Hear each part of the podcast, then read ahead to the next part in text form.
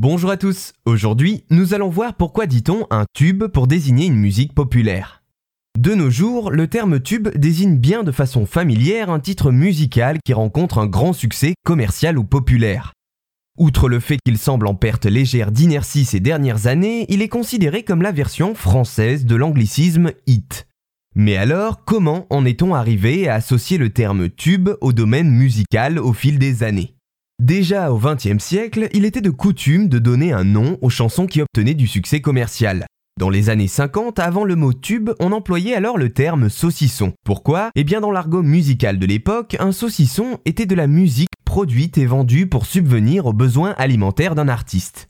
À ce moment, Boris Vian, poète, écrivain et entre autres parolier français, était également directeur artistique au label de musique Philips. Et c'est lui qui, au milieu des années 50, commence à employer le terme tube à la place de saucisson. Ce terme faisait directement référence au fonctionnement du premier appareil de reproduction sonore destiné à un public amateur, le phonographe. Grâce à cet appareil, apparu en 1877, il était possible de graver sur de petits cylindres des notes de musique dans le même esprit que pour une boîte à musique ou un orgue de barbarie. Pour le très imaginatif auteur de J'irai cracher sur vos tombes, le terme tube fait donc référence dans son utilisation au cylindre du phonographe, mais comporte également une dimension plus négative qui se sera perdue avec le temps. Boris Vian fait allusion aux chansons à succès dont les paroles sont creuses comme des tubes.